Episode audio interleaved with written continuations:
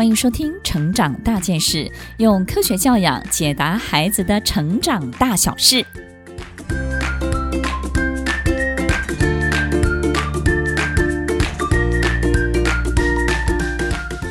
这一集分享的主题是让老师成为家园共育的最佳伙伴。我们要怎么样跟老师配合，才能够为我们的孩子带来最大的学习上的好处呢？其实，在我们学习的这种共同伴育的过程当中啊，我们最怕的就是老师不愿意参与我们的教养的价值观。其实，老师呢也非常担心家长没有办法接受他们的价值。所以呢，其实很多时候老师跟家长是没有任何交集的。有时候当然是因为工作忙碌的关系，但是这种没有交集的状况呢，就会造成可能很多时候我们疲于奔命的去应付老师提到的孩子的状况，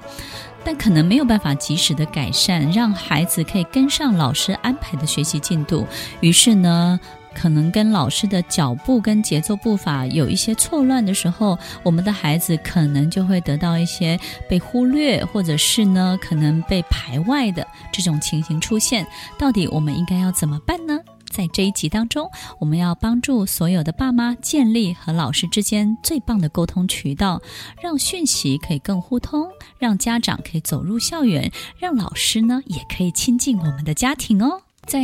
这一集的方法之前，我们要先了解一些简单的知识，也就是呢，其实一个孩子在学习的过程当中呢，不是只有同侪的力量，也不是只有课本上面的这些知识。其实，在西方的教育理念当中，有一个很重要的关键，叫做鹰架式的学习。老鹰的鹰，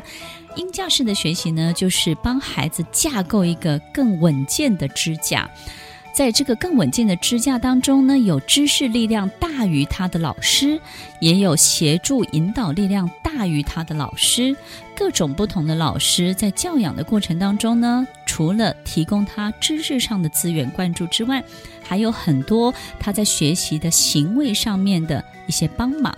所以这种鹰架式的学习对于一个孩子是相当重要的。所有爸妈，我们试着来思考一下：如果一个孩子他是身处在一个一群教授之中长大，或是一群医生之中长大，那么在潜移默化当中呢，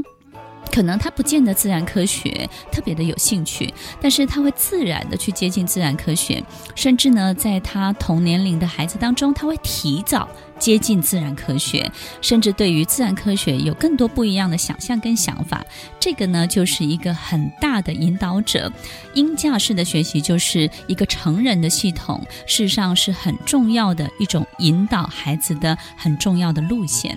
所以，当我们知道这个鹰架学习这么的重要的时候，就知道老师的角色有多么重要了。接下来四个方法，我们怎么样让老师跟我们的所有教养观念结合在一起，成为一个更大的力量哦？第一个方法就是透过亲师的结盟，让威胁转化成机会。这个亲师的结盟呢，我们可能可以怎么做？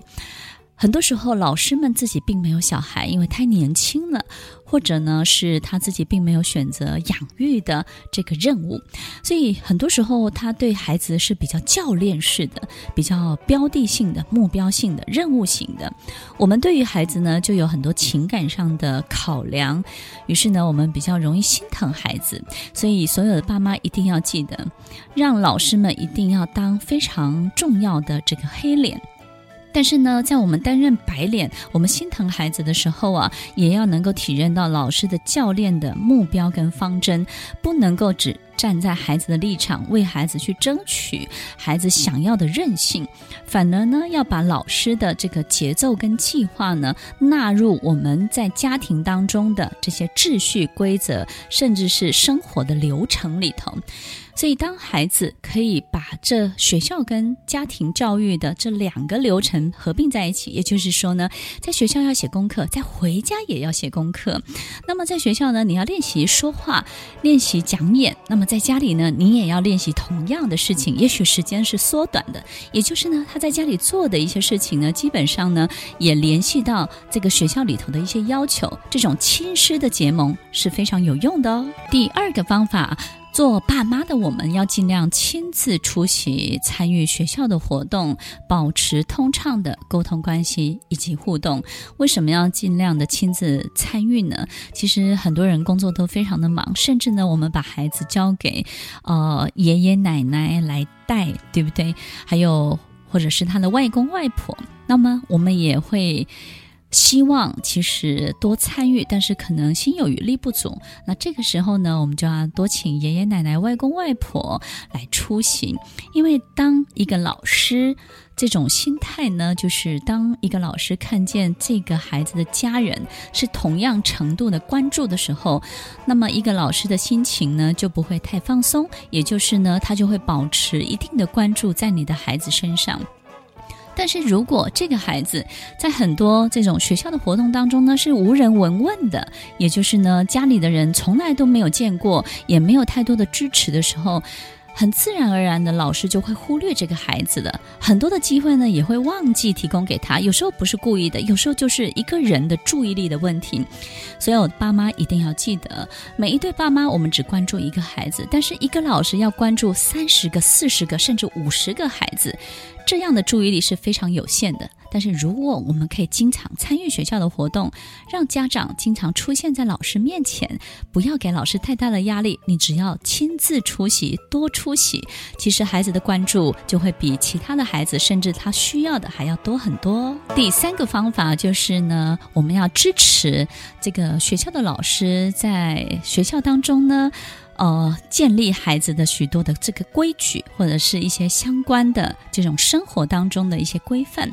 我们要支持，而不是反驳。有时候呢，我们的孩子回来会抱怨学校的老师怎么样怎么样。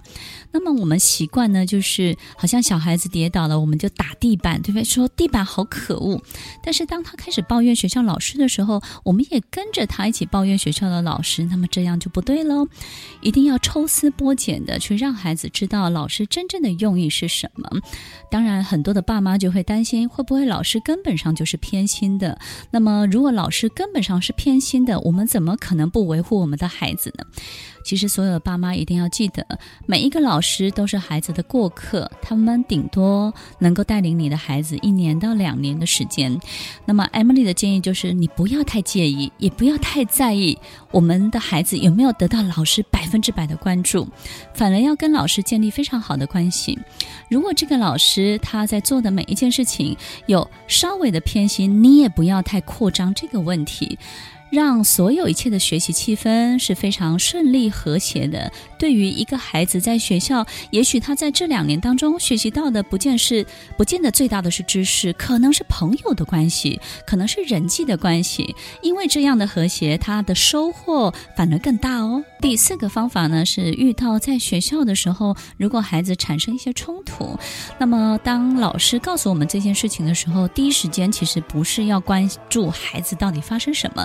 首先，一定要非常谢谢老师的帮忙以及老师的协调。其实呢，这个时候老师得到你的支持了，他才能够。我觉得会花更大的心力去协助你的孩子，并且厘清这件事情的一些全责。但是如果我们在第一时间就责怪老师的话，老师也会成为一个受害者。一个受害者的心态就是怎么什么事情都怪我，我又不是怎么样。所以你会发现，我们有时候这种对老师的责备，反而让老师失去这个功能了，这种协调的功能，去厘清事情本身的功能。所以要记得，当孩子遇到一些学校的冲突的时候，首先，第一时间我们一定要先支持老师，感谢老师的照顾。要记得这一集提供的四个方法：第一个方法，透过亲师的结盟，将威胁转化成机会；第二个方法，要尽量亲自出席参与学校的活动，给老师最大的支持；第三个方法，我们要遵循老师的规范。规则以及学习的进度。第四个方法，遇到孩子的冲突的时候，第一时间我们要先感谢老师的照顾，然后再来请老师发挥他的功能，抽丝剥茧所有事情的经过。这四个方法都是非常尊重老师的很多的做法哦。听完今天的节目后，大家可以在 YouTube、FB 搜寻 Emily 老师的快乐分多金，就可以找到更多与 Emily 老师相关的讯息。在各大 Podcast 的平台 Apple Podcast、KKBox、Google Podcast、SoundOn、Spotify、Castbox 搜寻 Emily 老师，都可以找到节目哦。欢迎大家分享，也期待收到您的留言和提问。Emily 老师的快乐分多金，我们下次见，拜拜。